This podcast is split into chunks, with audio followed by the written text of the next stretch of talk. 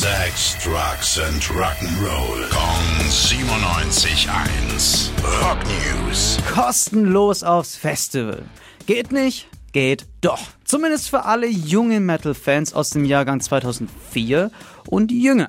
Und zwar, weil das Summer Breeze Open Air Festival in Dinkelsbühl eine New Blood Aktion gestartet hat. Das Ganze bedeutet einfach, seid ihr jung genug, könnt ihr euch auf eine Gästeliste schreiben lassen und damit dann auch kostenlos am Donnerstag, den 17.08. aufs Festival gehen. Das heißt dann, ihr könnt euch Bands wie Trivium, Beartooth, Stick to Your Guns, Sleep Token und zig andere Bands angucken und das komplett umsonst.